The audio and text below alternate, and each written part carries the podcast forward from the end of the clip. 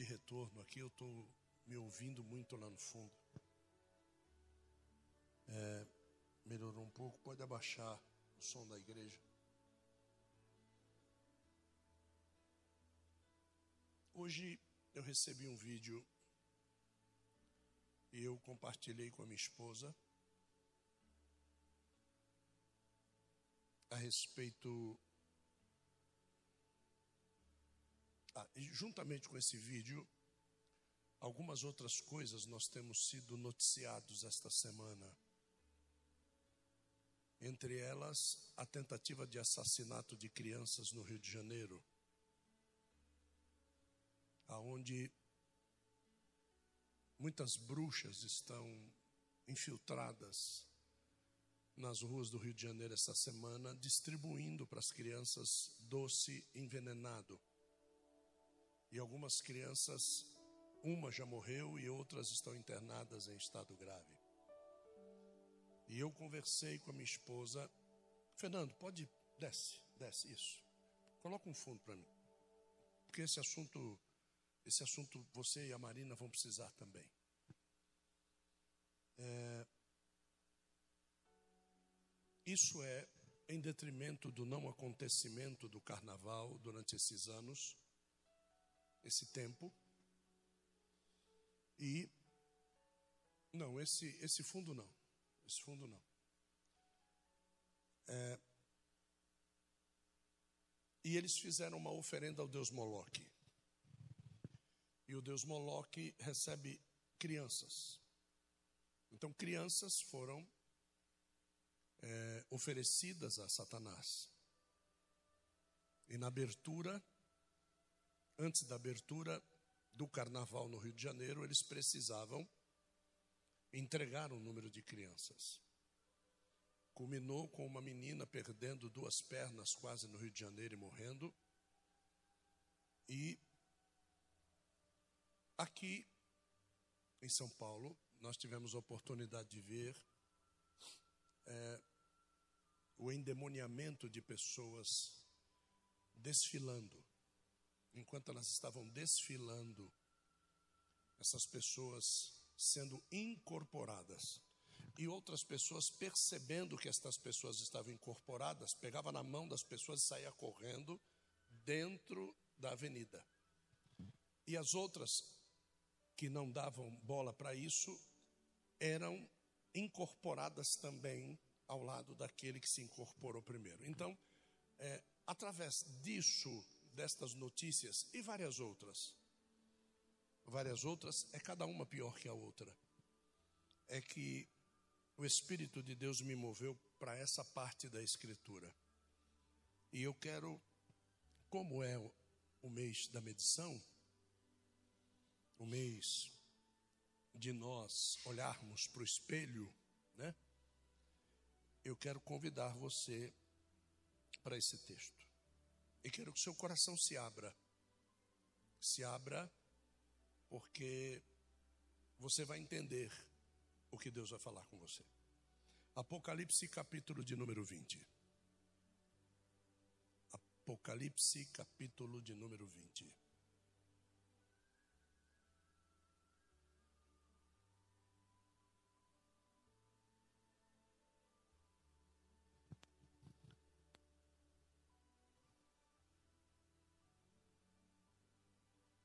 Verso de número 1. Tantos quantos acharam, diga amém. E vi um anjo descendo proveniente de dentro do céu, tendo a chave da porta do abismo, que é o lugar sem fundo, e uma grande corrente sobre a sua mão. Ele prendeu o dragão, a serpente antiga, o qual é o diabo e Satanás e o acorrentou por mil anos. Diga, mil anos. E, e o lançou dentro do abismo sem fundo, e ali o prendeu fechado, e pôs selo na porta acima dele, a fim de que não mais engane e faça extraviar as nações, até que sejam completados mil anos. E depois disso é necessário que ele seja solto por mais um tempo. E vi tronos e os juízes se assentaram. Sobre eles o poder de julgamento lhes foi dado. E vi a alma daqueles que, tendo sido decapitados por machado, por causa da testemunha de Jesus e por causa da palavra de Deus, e estes são os que não adoraram a besta, a primeira besta feroz, nem a sua imagem, e não receberam a marca é, do sinal da besta, da besta feroz, sobre a sua testa, nem sobre a sua mão direita. E viveram e reinarão e reinaram com Cristo mil anos. Mas os demais dos mortos não reviveram até que fossem completados mil anos. Esta é a ressurreição primeira. Bem-aventurado e santo é aquele que está tendo parte na ressurreição primeira. Sobre estes, a segunda morte não tem autoridade, mas eles serão sacerdotes de Deus e de Cristo e reinarão com Cristo mil anos. Mil anos, Satanás é solto, lidera revoltosos e é lançado no lago de fogo. Todos perdidos são ressuscitados, julgados no grande trono branco, lançados no lago de fogo. E quando houver sido completado os mil anos, será solto Satanás para fora da sua prisão, e sairá mundo afora para enganar, fazer extraviar as nações que estão nos quatro cantos da terra, Gog e a sua terra de Magog, para as ajuntar para a batalha, das quais as nações, o número é como a areia do mar. E os homens das nações subirão sobre a largura da terra e cercarão por exércitos o acampamento dos santos, tendo sido amada. E desceu fogo proveniente de junto de Deus, proveniente de dentro do céu, e completamente os devorou. E o diabo aquele que está enganando, fazendo extraviar, foi lançado dentro do lago de fogo e de enxofre, onde estão a primeira besta feroz, o anticristo, e o falso profeta, e serão atormentados dia e noite para os séculos dos séculos. E vi um grande trono branco e aquele que estava assentado sobre ele, para longe de cuja face fugiu a terra e o céu, e o lugar nunca mais foi achado para eles, para a terra e para o céu. E vi os mortos, pequenos e grandes, tendo-se postado de pé perante Deus. E os livros, rolo, foram abertos, e outro livro, rolo, foi aberto, o qual é o livro rolo da vida. E foram os mortos julgados em consequência das coisas tendo sido escritas no livro rolo, julgados segundo as obras deles. E então deu o mar os mortos que dentro dele estavam, e a morte e o inferno deram os mortos que dentro dele estavam, e foram condenados cada um segundo as obras deles mesmos. E a morte e o inferno foram lançados para dentro do lago de fogo. Esta é a segunda morte. E quem quer que não foi achado no grande rolo livro da vida, já tendo sido escrito, foi então lançado para dentro do lago de fogo. Só até aqui. Aqui, aquilo que o Senhor colocou no meu coração, e aqui a gente vê muito claramente, é que o diabo, nosso adversário, adversário de Deus, se eu fosse perguntar para vocês qual a situação do diabo hoje, qual é o objetivo do diabo hoje? Se eu disser para você que o diabo trabalha muito pouco hoje, você vai você vai dizer, como assim ele trabalha muito pouco? É, ele trabalha muito pouco. Por quê?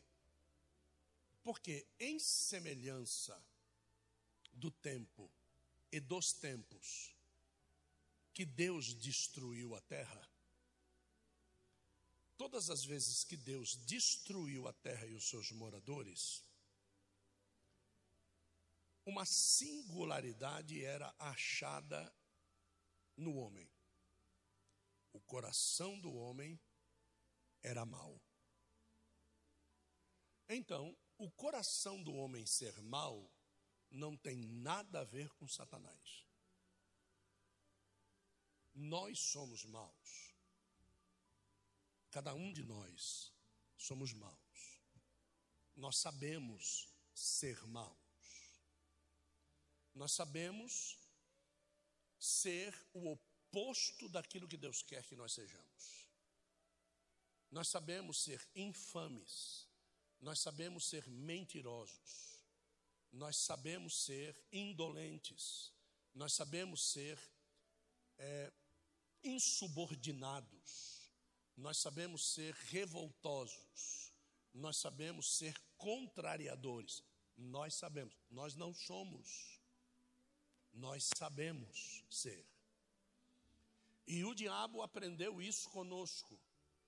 Porque há comportamentos que o diabo, por não possuir carne, ele teve que aprender com o homem. Algumas coisas o diabo teve que sentar-se numa cadeira de espera e observar durante centenas e centenas de anos os homens sobre a face da terra, para ir aperfeiçoando-se como diabo do homem. O diabo era diabo de Deus. O diabo era diabo, era contrário, era adversário de Deus. Quando o homem resolveu seguir a Deus, ele agora não é mais só adversário de Deus, mas ele agora é adversário do homem que segue a Deus. E quanto ao homem que não segue a Deus, o diabo não precisa fazer nada, porque ou eu sigo ou eu não sigo, ou eu estou a favor de Deus ou eu estou contra Deus. Então o diabo, ele não tem trabalho com aquilo que está do lado de fora todos nós, se estivéssemos do lado de fora do Evangelho de Jesus Cristo, estaríamos fazendo coisas ainda piores do que este mundo faz.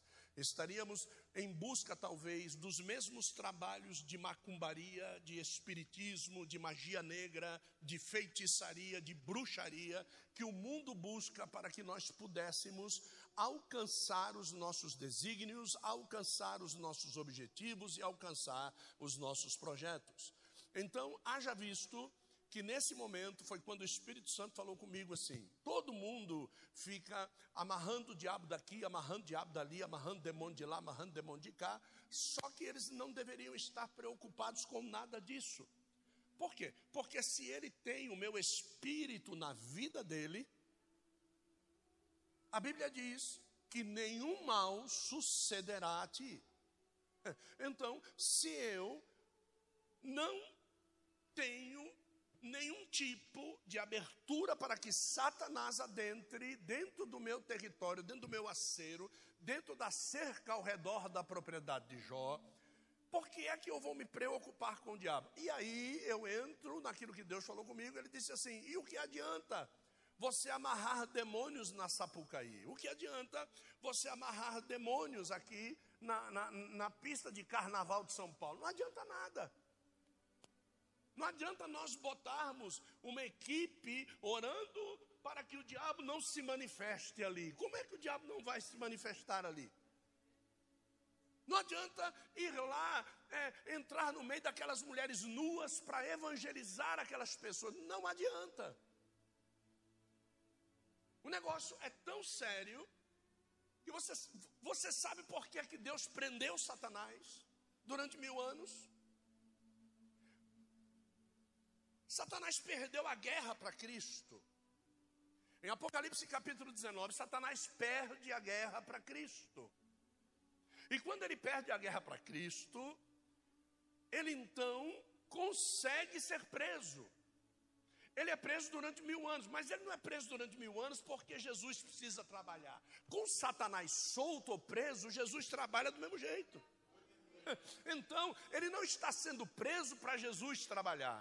Ele está sendo preso para que a maldade que está escondida no coração dos rebeldes possa aflorar sozinha, porque Deus precisava mostrar para as pessoas que uma pessoa que quer ser má e contra Deus não precisa do diabo influenciando a vida dela.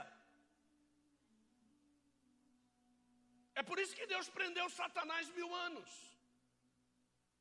Porque tem gente que não precisa do diabo para nada. Tem gente que acha que está pregando o evangelho e ele está pregando satanismo. Então Deus prende para que no final Gog e Magog possam ser manifestos e que as pessoas possam dizer assim: caramba, eu não consegui ver esses caras desse jeito e eles são revoltosos, são mesmo. E nós estamos em meados dessas pessoas, essas pessoas estão ao nosso lado. Essas pessoas têm discurso de amigos, mas não são amigos. Hoje eu, eu, eu mandei um, um gift para minha esposa dizendo assim: faça o teste para ver se você é maduro? Faça lá o teste para ver se você é maduro. Ela falou: Poxa, amor, eu acho que eu sou maduro então. A última coisa da pessoa que é madura é ela gosta de estar sozinha. Isso não é endemoniamento, isso é ser maduro no tempo que nós estamos vivendo.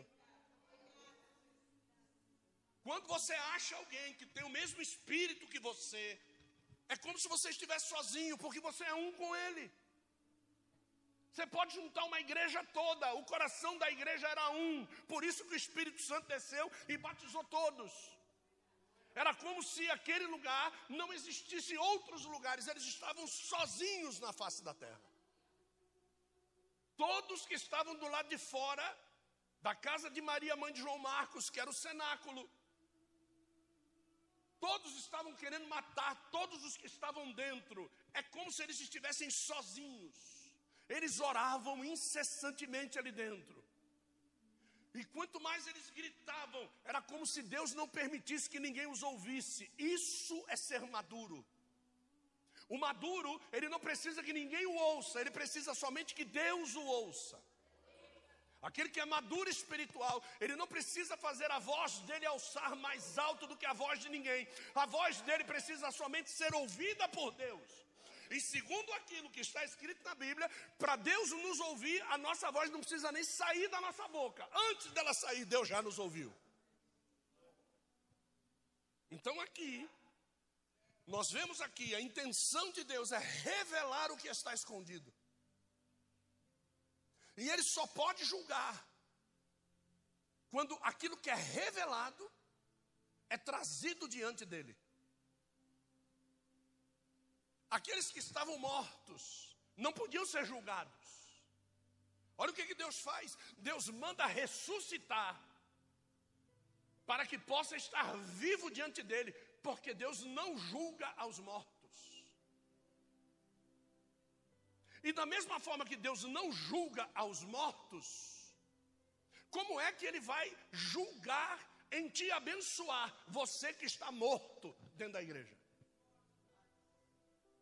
Se Deus não julga a mortos, como é que Ele vai julgar quem está morto dentro da igreja?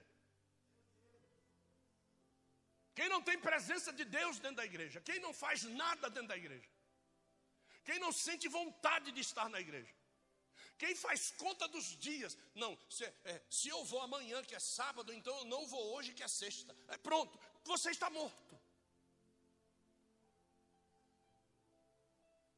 Essa é a premissa da prisão de Satanás.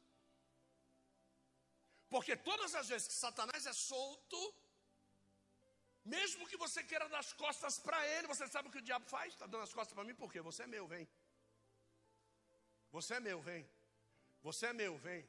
Você é meu, vem. E é isso que ele vai fazer na guerra de Gog e Magog. E aí vai se revelar na guerra de Gog e Magog, no meio de mil anos, com Satanás preso, que o exército cobre toda a face da terra. Olha quanta gente escondida. estava escondida diante do governo de Cristo sobre a face da terra.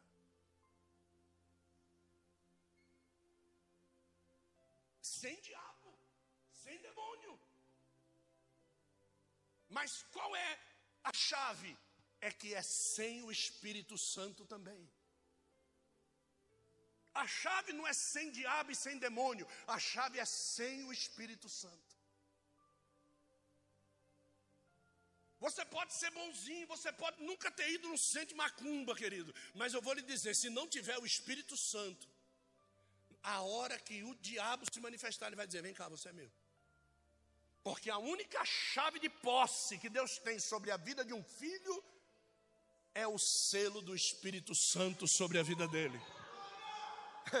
E é isso que não está sendo pregado, está se pregando sobre espírito de vitória, espírito do abre porta, espírito da chuva seródia, espírito da multiplicação do grão, espírito de tudo, só não se fala do Espírito Santo.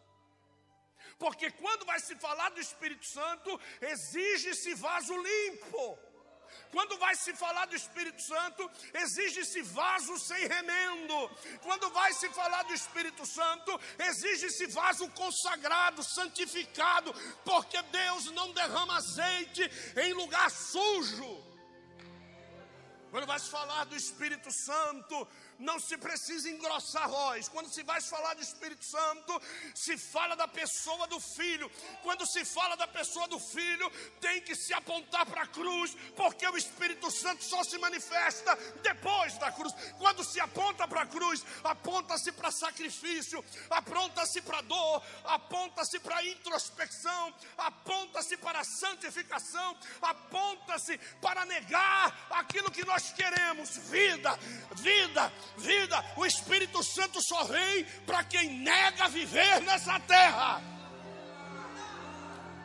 O Espírito Santo, outorgado à igreja, não é outorgado à igreja para fazer a igreja melhor, é outorgado à igreja para que a igreja possa sobreviver na terra. O Espírito Santo não é para manifestação de poder, não. O Espírito Santo é para revelar o quão fraco nós somos, o quão impotente nós somos. O Espírito Santo vem para nos mostrar o quão pecadores nós somos. O Espírito Santo vem para dizer quão distante de Deus nós estamos. E ele aponta para a cruz dizendo: Você quer ir até lá? É lindo. Olha a clareza da luz que sai do trono. Você está apaixonado por isso? Sim, Espírito Santo. Então suba lá e morra na cruz. Lebal a calacé. Sacrifica a tua carne na cruz, porque se ela for viva, você não vai ter lugar lá. É por isso. Todos esses que nós estamos vendo por aí, eles não querem sacrificar nada. Pelo contrário, eles querem ganhar. Você sabe qual é a alegria desse povo? Você sabe qual é a alegria desse povo? É que alguém levante um troféu. Porque o dinheiro que a escola de samba ganha, nenhum deles recebe nada por isso. Pelo contrário, para fazer parte, eles precisam gastar boa parte do seu salário do ano todo. Eles precisam gastar tempo. E se faltar, recebe bronca. Para poder servir a Satanás. E nós, como funciona para nós? Nós não temos compromisso. Aliás, os nossos compromissos são mais sérios lá fora do que aqui dentro. Os nossos encontros são mais sérios lá fora do que aqui dentro. Quando nós vamos passear, nós nos vestimos melhor para ir passear do que para vir encontrar com o nosso Deus. Quando nós estamos vindo aqui, quando eu fui me casar, eu, eu, eu, eu, disse para ela, faça uma recepção, noivado, Faça uma recepção aí. Tá bom, meu amor. Eu vou ligar para uma amiga minha aqui, vou pegar umas coxinhas, umas empadinhas, um, um, um, é, carne louca no pão. E eu do outro lado disse: sangue de Jesus tem poder.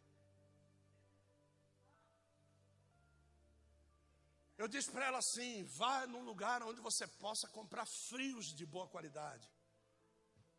Ela disse: é caro. Eu falei: eu não quero saber se é caro.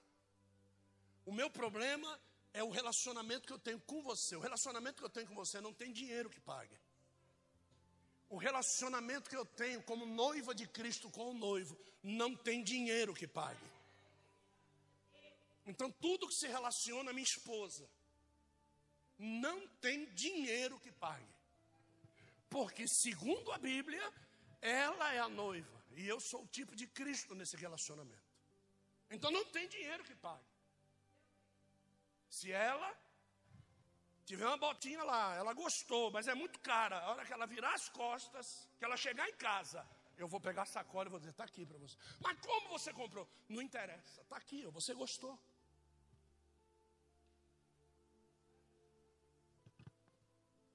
E eu disse: faz lá uma tábua de frios, né? Ela fez aquela tábua de frios. Aí eu liguei de novo falei assim: não, é. Noivado precisa de um espumante. É, precisa de uma champanhe o noivado. É, irmão. Vamos comprar uma, uma champanhe sem álcool. Né? Comprar um, um espumante. Fui do lado da, da Furukawa, ali no Imirim. Ela ia comprar aquela primavera que vende aqui no.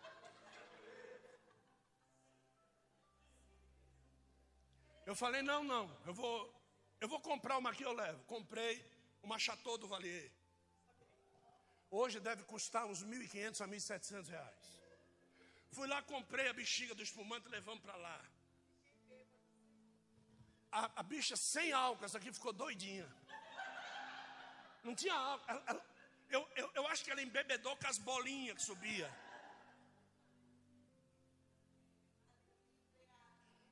Repete comigo, diga assim: são meros comportamentos. Agora espera lá. Comemos. No nosso meio tinha pessoas que invejavam o casamento dela. No nosso meio tinha pessoas que disseram para ela não casar. E que eram amigos. Eu não tinha nenhum amigo. Ninguém foi da minha parte. Não tinha nenhum amigo. Não tinha ninguém. Era eu sozinho. Se eu morresse, ninguém se preocupava comigo. Essa era a minha fase naquela época. A minha fase era essa. Mas cada um de nós precisa valorizar a fase que está passando. E eu sabia que daquele negócio ali alguma coisa ia sair. Hoje eu tenho um carro parado aqui. Naquela época eu, eu ficava 20 minutos a mais com ela e eu sabia que eu ia pegar o último ônibus e eu ia dormir no Parque Dom Pedro. Então eu dormia no Parque Dom Pedro e eu pegava o primeiro ônibus para ir trabalhar. Para dar tempo de eu chegar junto com os peões, tomar banho e tomar o café da manhã que era dado de graça para os peões. Porque eu não tinha, mas tudo que eu tinha eu juntei para poder fazer essa festinha. E foi nessa festinha que quando estava quase tudo terminando, eu fui orar por ela. Uma pessoa passou na rua e ouviu a oração. Quando essa pessoa ouve a oração, ela bate na porta. Tem alguém que pode orar aí? Tem, entra. Ali nasceu a igreja. Na cura daquela mulher nasceu a igreja. Porque um ambiente foi preparado. Foi preparado. A terra, a terra, foi preparada por Deus não para aquilo que nós estamos vendo. Quando Deus criou o ambiente chamado terra, e Ele fez o homem, Ele disse: Isso aqui é o que eu fiz para você. E o homem tornou a terra no que ela está. Pô, mas não foi o diabo, não foi o diabo. Porque se fosse o diabo, o diabo também tinha feito a mesma coisa com o céu. Mas a primeira coisa que Deus fez com o diabo foi: fora daqui. E o diabo não teve poder de transformar o céu naquilo que ele é. O homem não ordenou o diabo que saísse da terra. Então a tua vida está uma bandalheira, porque você não ordenou a Satanás que saísse da tua vida. Cada um de nós tem as doenças, os problemas, os vícios, porque nós não, nós não ordenamos. Não adianta eu ter um vício e ela ordenar para que o vício saia. O vício não vai sair se eu não quiser. Sou eu que tenho que querer. Eu que tenho que querer. E quando eu for querer, eu encontrarei com a cruz. Quando eu quiser algo para que Cristo habite, para que eu seja o habitat, o tabernáculo dele, o diabo vai vir e vai dizer: Você não. E eu vou dizer: Eu sim. Como não? Eu sim. Não, mas você é carne. Não, eu morro na cruz, porque eu quero Cristo. Essas pessoas elas não serão julgadas, porque o diabo solto as acusará. Não. O diabo perdeu a posição de acusador na cruz. Na cruz, ele perdeu a posição de acusador de nossos irmãos. Quando ele perde a posição de acusador na cruz, Ele precisa acusar quem é dele? Não. Vai tudo bem, obrigado. E com a igreja ele não pode mais acusar. Mas se ele não pode acusar, da onde é que vem esse espírito de acusação dentro da igreja? Se o diabo perdeu a autoridade para acusar cristãos, da onde é que vem esse espírito de acusação que está dentro da igreja? Porque fulano, porque Beltrano, porque Cicrano, porque. Da onde é que vem? Se não é o diabo, quem é? São os revolucionários que já estão aqui e que quando o diabo for preso, não vai ter como acusar o diabo. Aí eu vou ter que dizer: sou eu mesmo. Sou eu, esse cara sou eu. Esse prostituto sou eu. Esse linguarudo sou eu. Esse fofoqueiro sou eu, não é o diabo.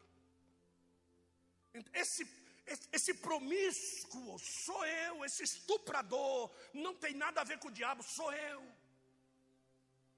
Porque não vai ter diabo, você vai acusar quem? Quem você vai acusar? A igreja já subiu, a igreja já foi embora.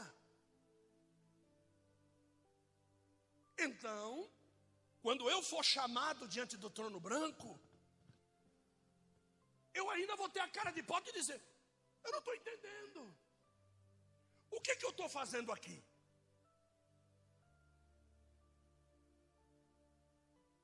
Aí vai se abrir os livros. Mas o livro que vai ser aberto por último é o livro da tua e da minha consciência. Porque tudo o que nós fazemos está registrado em nosso espírito. Tudo que nós maquiavelamos, trazendo o nome do defunto Maquiavel de volta. Tudo que nós maquiavelamos, somos nós que fazemos. Não tem nada a ver com o diabo. O diabo não pode imprimir nada no nosso espírito, porque o nosso espírito pertence a Hashem. O diabo não pode escrever nada no nosso Winchester. O nosso Winchester pertence a Deus. Não pode escrever. Ele só pode, ó, na carne. Só aqui. Aí o que, que acontece? Olha o que Deus falou comigo. A gente vai morrer, sim ou não? A carne vai desfazer, sim ou não? Pronto. Se o diabo só pôde colocar as artimanhas dele na nossa carne e a carne foi destruída, acabou o testemunho. Não posso ser julgado, mas o problema é que depois até o mar vai dar os seus mortos. A tua carne vai se unir toda de novo, mas Deus mesmo assim não vai querer saber de testemunho de mentiroso, porque o diabo é pai. Você já pensou? Deus chamando o diabo para ser o teu advogado de acusação? Tu está lascado, irmão. Está lascado. Deus não vai chamar o diabo. Não. Já foi jogado dentro do lago de fogo e enxofre. Não vai participar do teu julgamento e nem do meu. Nós, graças a Deus, já fomos arrebatados, estamos na glória. Agora, se um de vocês quiser ficar, eu estou contando a tua história.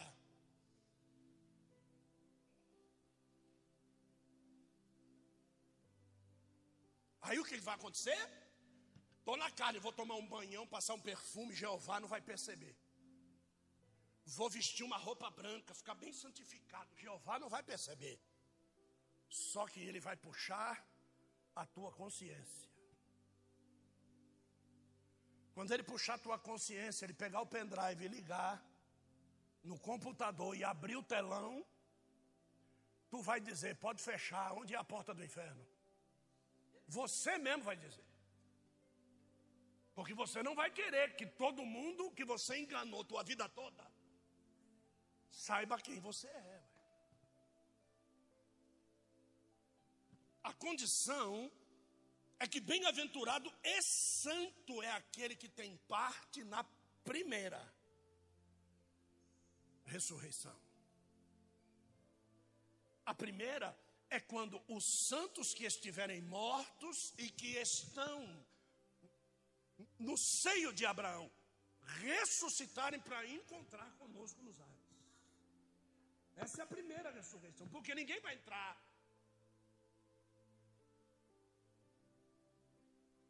morto no céu. Então eles têm que ressuscitar para encontrar com a gente vivo. A noiva é viva. A noiva é formosa, não tem zumbi no meio da noiva. E depois que todos ressurretos, glorificados, formarem um só corpo, com um só coração, qual é o coração? Quer encontrar com o noivo. E hoje, cá para nós, nem todos nós queremos encontrar com o noivo agora.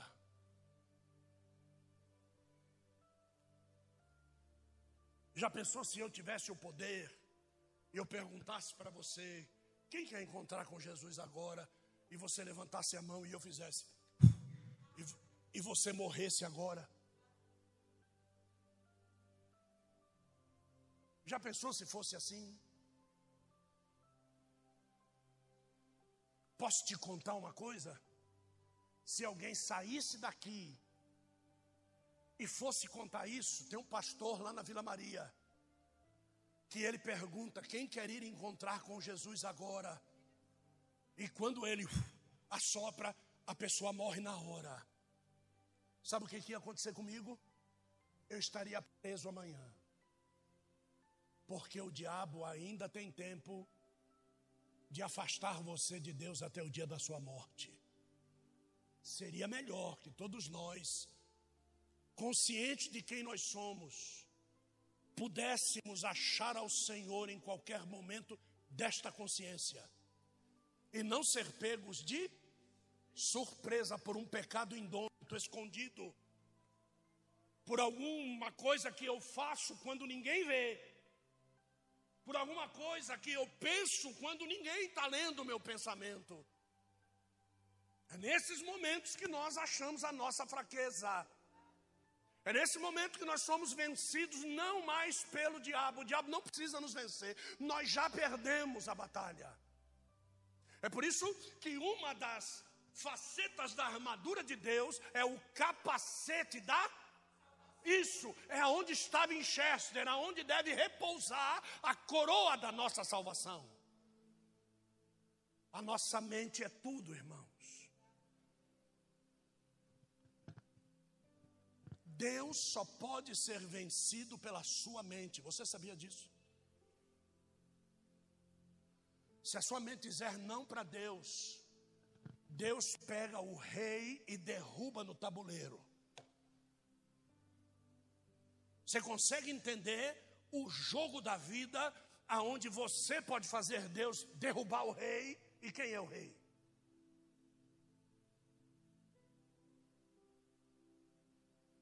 A sua mente.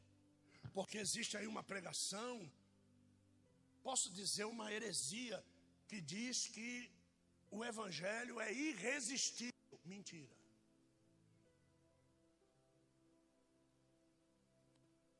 O Espírito Santo é irresistível. Se fosse irresistível, não teria necessidade de Paulo escrever para nós não extinguirmos o Espírito, para nós não mentirmos para o Espírito Santo, para nós não afastarmos o Espírito Santo de nós. Ele chegava, dava um monte de bolacha e está acabado, mas não é assim. A história aqui diz que completou contados os mil anos. Satanás lá no poço.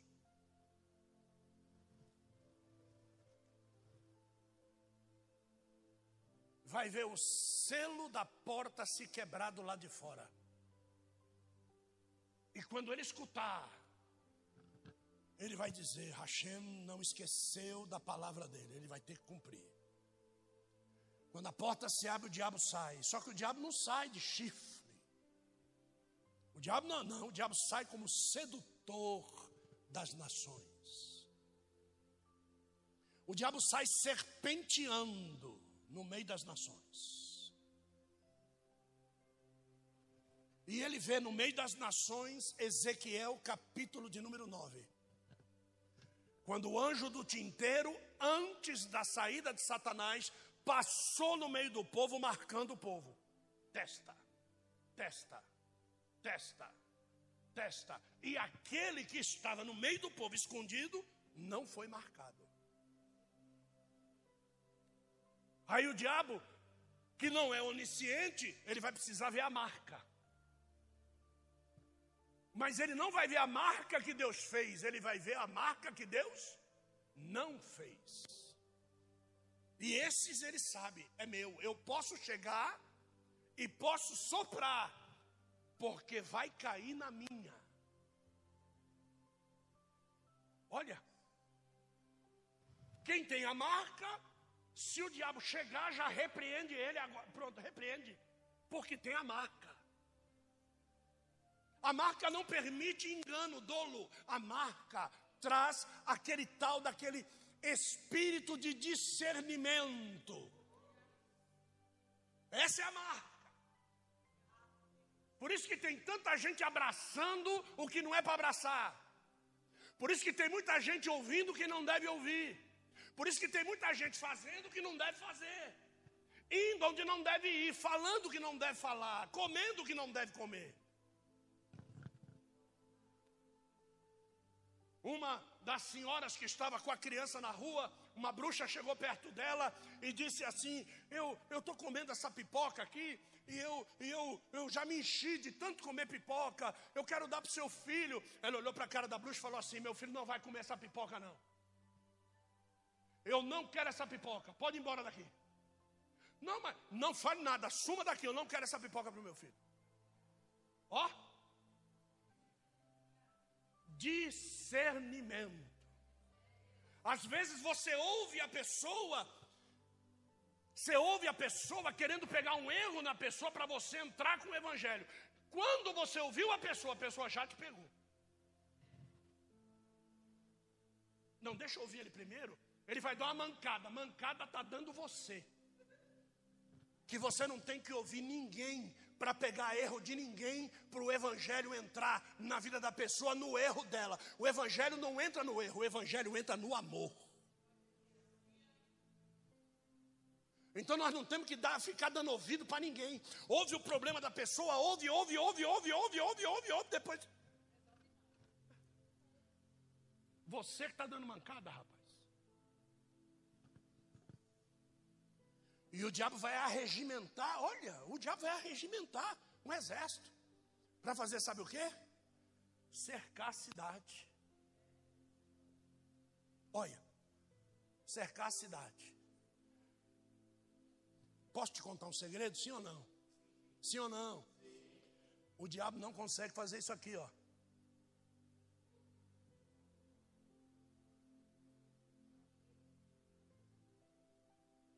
O sol e a lua,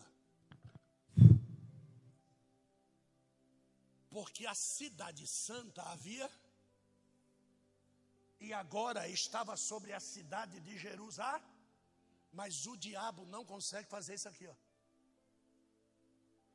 O diabo pensou que o que tinha em cima da cidade era o sol velho, que ele fazia o povo adorar. Só que quando ele cerca a cidade e diz: Vamos entrar, da cidade santa, Deus despede fogo e mata todo mundo.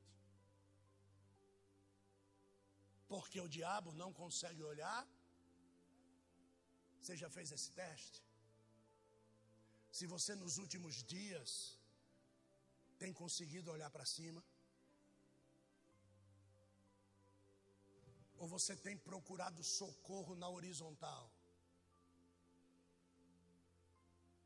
Ou você tem procurado saída nos parentes? Ou você tem procurado saída no chefe, na chefa? Ou quando aparece qualquer coisa, você. Porque eu sei que o meu socorro vem do alto. Eu sei. Eu sei. O diabo também sabe. Então a única coisa que o diabo quer é travar o teu pescoço.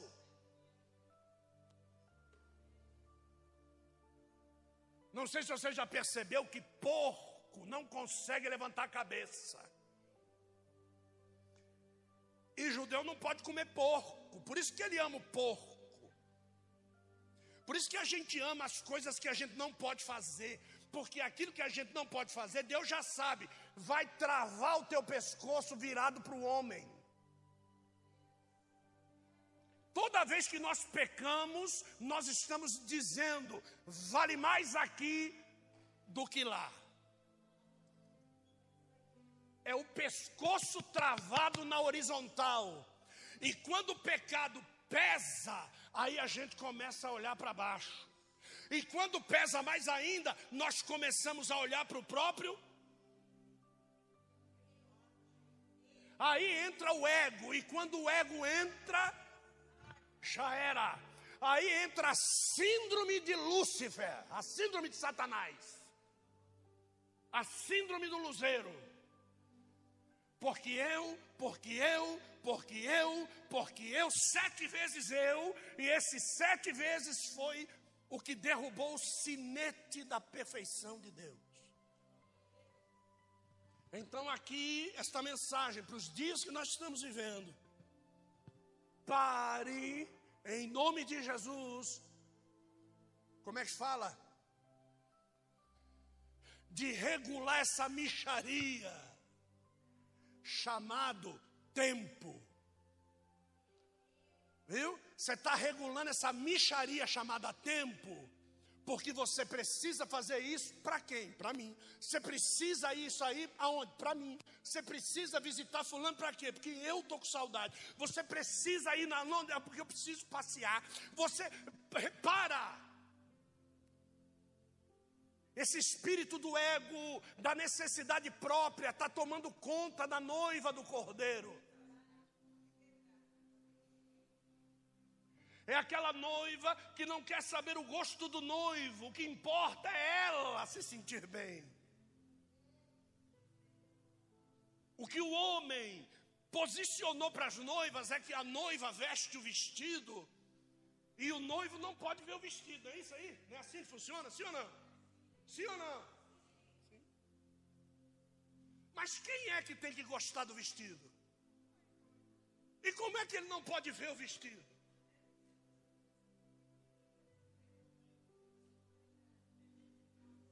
Como é que funciona esse negócio? E que 90% dos casamentos, quem é que escolhe a roupa do noivo? Ah, é assim? Quer dizer então que a gente inverteu as grandezas, esconde e diz que Cristo não pode saber o que eu estou vestindo, e o que Cristo vai vestir, quem escolhe sou eu. Esse é o nosso relacionamento. Essa é a tipologia que ele colocou para a gente viver. É assim que funciona o reino espiritual? Não, não é assim, queridos. A sua esposa vai gostar daquilo que Cristo gostar.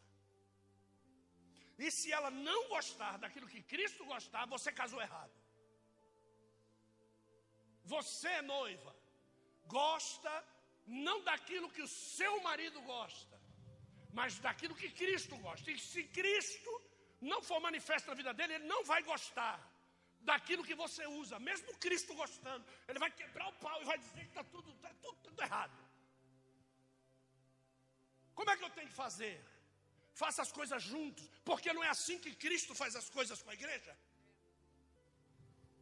Ele não deu o Espírito dele para habitar em nós, para estar conosco, em todos os momentos da nossa vida? Você acha que o Espírito Santo, que é o Espírito que repousava sobre a vida dele, que dirigiu ele durante todo o tempo, ele vai dizer para nós, para a gente fazer alguma coisa que desabone a nossa presença, que desagrade ao noivo? A resposta é não. Então você quer saber onde é que você deve investir o seu dinheiro? Pergunte para o noivo. Pergunte para o noivo. É, pergunta para o noivo. Agora veja se o noivo está fazendo de acordo com o que Cristo mandou ele fazer. Veja. E, e não fica com conversinha fiada, não. Entendeu? Não fica com conversa fiada, não. É, é, não é, não é. E se insistir muito tempo, bico traseiro. Dá moleza não. Se quiser de volta, vai se arrumar para poder voltar. É assim que tem que fazer um negócio. Que é o que Cristo faz com a gente. É o que Cristo faz com a gente. Ele avisa você, faça isso, você não faz. Faça isso, você não faz. Faça isso, você não faz. O que, que ele faz? Arranca o Espírito Santo. Quando arranca o Espírito Santo, tu fica que nem a barata tonta. Não sabe. Eu não sei se eu vou. Eu não sei se eu não vou. Eu tá, ai, tão vazio, tão grande. Ai, meu Deus do céu. Ai, meu Deus. Aí tu vem, né? E, e vem buscar de novo o Espírito Santo. A pergunta que se faz na pregação que você se rende novamente é: vai fazer o que ele quer agora ou não? Porque senão pode esquecer.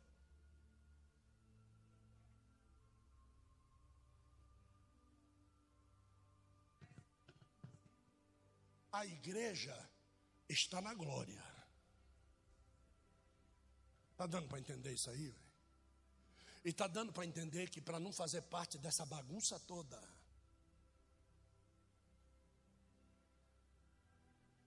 você não tem que chegar em casa depois, baixar bem a televisão, botar no ouvido para ficar ouvindo. Dez, dez,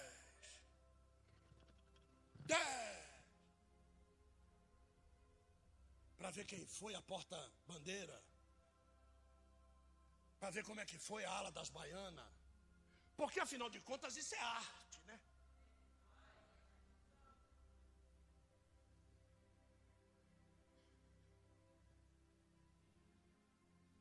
Não é.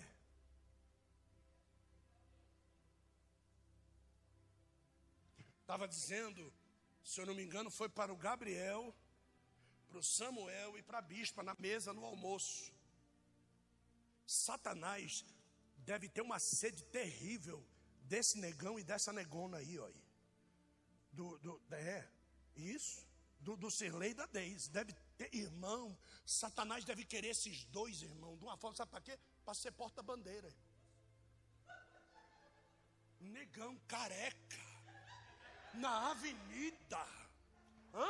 Essa daí, dando com louvor, ela pula, ela vai, ela pinta, pinta bananeira, não sei o quê, papapá. Imagina o que o diabo não quer com um casal desse. Mas o Espírito Santo chegou primeiro. Né? Então, ouça, ouça bem o que eu estou dizendo para você. Agora pegue cada um de vocês e pegue aquilo que você gosta de fazer e veja o tamanho da sede que o diabo tem de você. Veja aí o, o que, que o diabo quer fazer com você. Só que ele não pode enquanto o Espírito Santo estiver aí. Ele não pode. Enquanto o Espírito Santo estiver aí, ele não pode.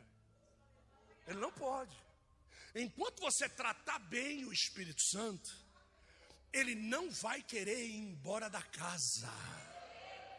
Ele vai querer ficar hospedado aí, porque ele bateu na porta e não foi entregue o quartinho lá atrás, foi entregue a casa por completo.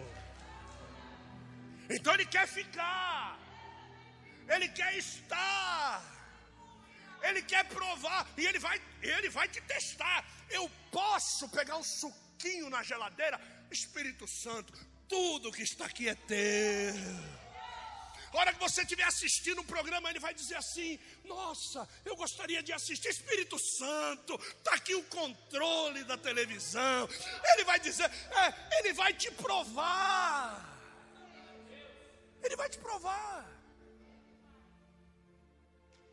E cada vez que você atiçar esse amor, mais da presença de Deus Ele vai colocar na sua vida.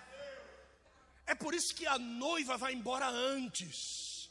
A noiva poderia muito bem ficar aqui e assistir de camarote, mas tem coisa melhor para a gente ver lá em cima. É por isso que eu digo que quando passa aqueles programas que o nosso olho fica vidrado, o Espírito Santo já diz assim: não tem coisa melhor para você ver lá em cima. Aí você diz: "O oh, Espírito Santo me perdoa". Quando você olha para o céu, ah, tá lá, ó, o trono da glória de Deus. Aí você diz: Meu Deus, o que, que eu estou perdendo tempo? Plá, desliga.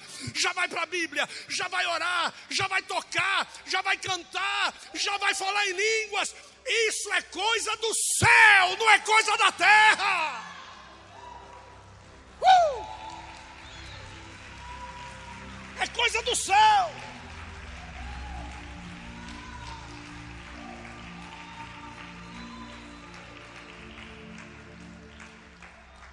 Finalizando.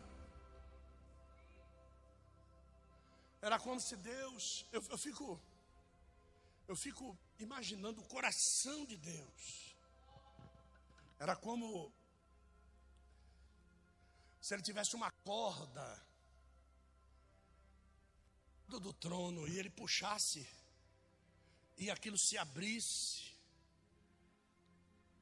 e bilhões de pessoas, irmão, trilhões de pessoas, porque aqui eu estou falando desde os tempos de Adão até hoje.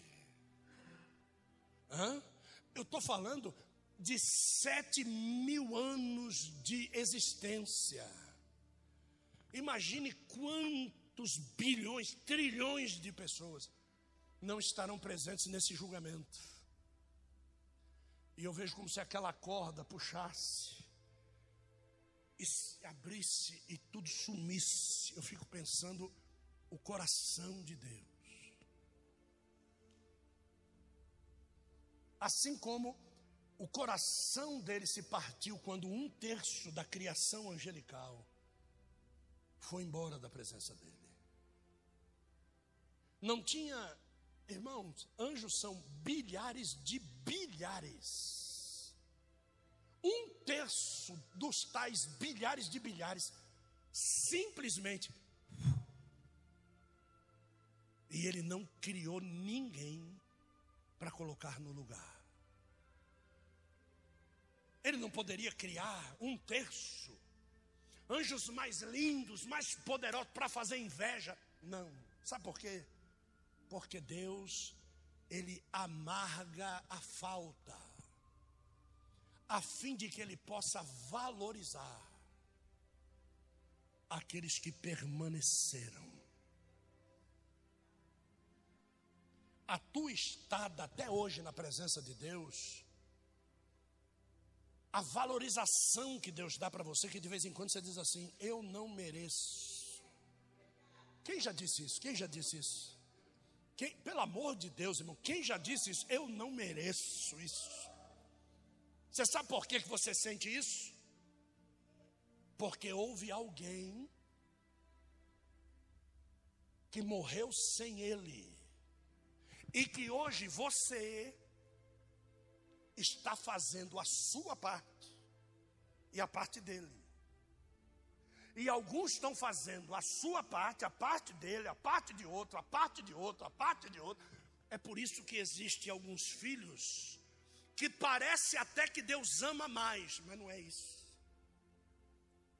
Porque ele não disse para nós, você tem que fazer a sua e de fulano e de cicrano e de arcano, não. A gente faz porque a gente ama. A gente faz porque a gente entende que na realidade, no fundo, no fundo, nós não somos merecedores. E essa nossa observância, em verdade, causa sobre nós um penhor tão grande do Espírito Santo. Porque o Espírito Santo quer nos guardar debaixo desta revelação.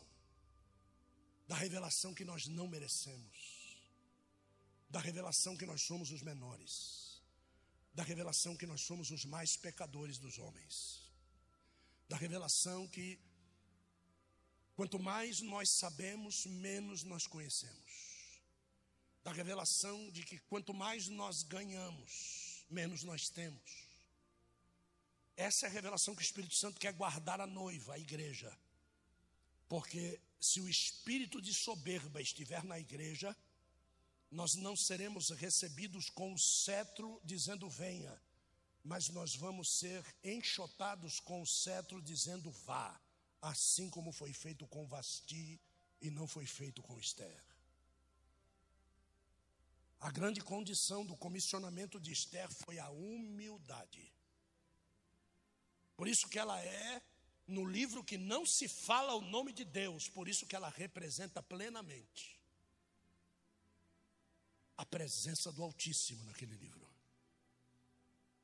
E é justamente isso, quando não se fala o nome de Deus, quando não se espera a presença de Deus, a nossa humildade vai revelar quem realmente nós somos. Deus te abençoe.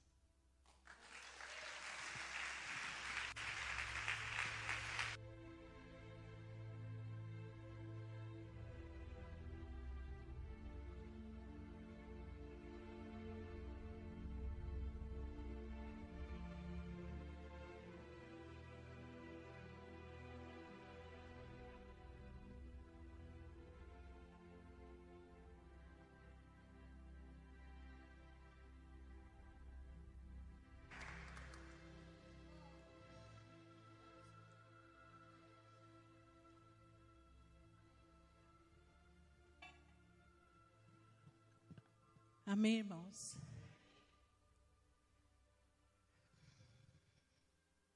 Sabe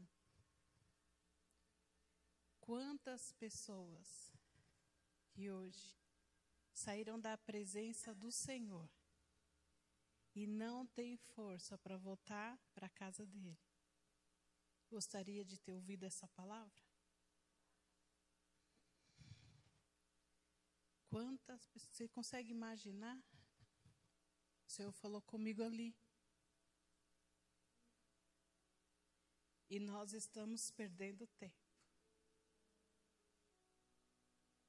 Queremos só nós ouvir. Agora no finalzinho o Senhor falou comigo ali. Sabe quantas pessoas, filha, está com sede de ouvir esta palavra? Mas o meu povo não ama mais vidas. Foi exatamente o que nós ouvimos. Ninguém mais dorme cansado porque fez a obra. Nós deitamos cansados porque trabalhamos para nós mesmos. É o corre. Vale mais a pena. E o tempo que nós temos fora do nosso trabalho, nós procuramos passear. Nós procuramos nos divertir. Afinal de contas, eu mereço. E Jesus está voltando. E o Senhor não está preocupado com os nossos passeios, com os nossos divertimentos. Hoje eu e o apóstolo nós ouvimos assim: como que vocês vão fazer? Se na semana tem sete dias e a programação que tem na vida de vocês para a obra tem mais de 20, tem mais de 10, tem mais de 12 dias, se for deixar nós dormir. E nós escutamos, nós falamos assim, não importa. Nós vamos diminuir o tamanho da nossa casa. Nós vamos diminuir tudo o que tiver que diminuir para fazer mais para Jesus. Porque esse Espírito Santo que mora em nós não é para manter essa carcaça em pé, é para fazer alguma coisa. Não é para ficar dentro de casa. Então não pode passear? Pode. Só que nós estamos chegando quase em junho. E é só olhar para trás e ver quantas pessoas você ganhou para Jesus. Quantas pessoas você ajudou. Quantas pessoas você trouxe para dentro da igreja. Quantas pessoas você abraçou aqui foi até o final com ela. Ou só nós ouvimos as conversas e as lamúrias delas e só ouvimos. Só ouvir? Entenderam? Entenderam? Tem alguém disposto a mudar? Tem alguém disposto a pegar o seu tempo e dar um pouquinho para Jesus? E esse pouquinho que eu disse, não é vir à igreja e sentar e ouvir a palavra. Essa igreja é farta de palavra. Essa igreja, ela é cheia da palavra. Eu e você estamos saciados da palavra, gordos da palavra, obesos da palavra e tem pessoas que precisam, estão secos que não têm a palavra. Estão magros porque não têm a palavra, estão pele e osso porque não têm a palavra. Mas o que importa é que eu estou ouvindo. Vocês estão dispostos?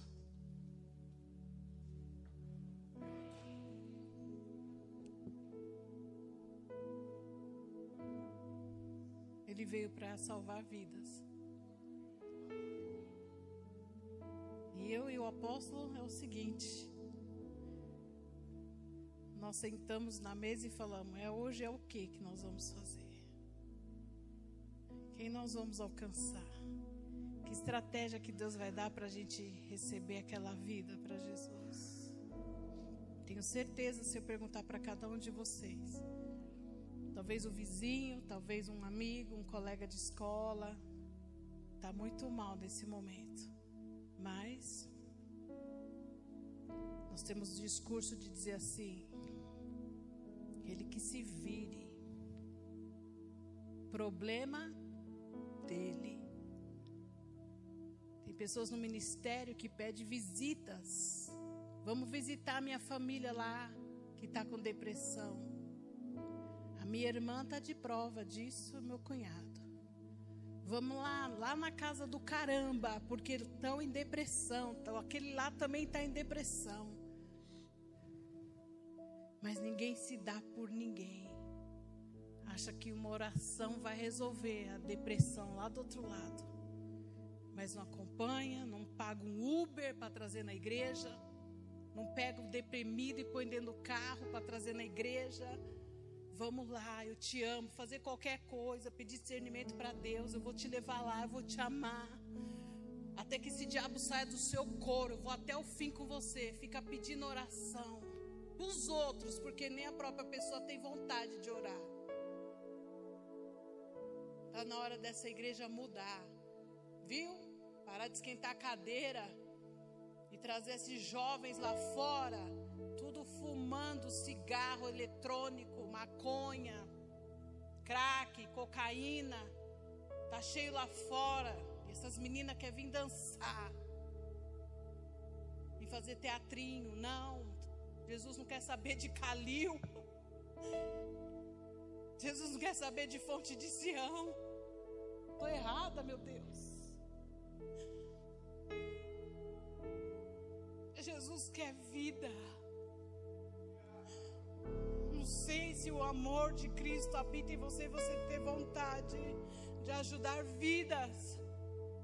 Tem famílias nossas precisando de Jesus e nós não vamos para a guerra, para o meio da oração, no meio da batalha, para orar, para buscar mesmo. O Senhor invade lá. Deus, eu não sei o que o Senhor vai fazer, mas entra naquele quarto, tira o sono da minha família, visita ele, traga ele para a tua presença. Eu não estou falando do tabernáculo de profeta, mas qualquer igreja, mas salva a alma dele. Nós não estamos preocupados com isso. Nós queremos fazer brilho, comprar roupa nova. Vamos comprar mais bandeira. Gasta dinheiro pagando Uber para o povo vir para a igreja. Vai buscar, põe gasolina no teu carro e vai. O discurso é: o meu carro é de Deus, mas não põe ninguém para trazer para a igreja. Você não busca ninguém para trazer aqui uma alma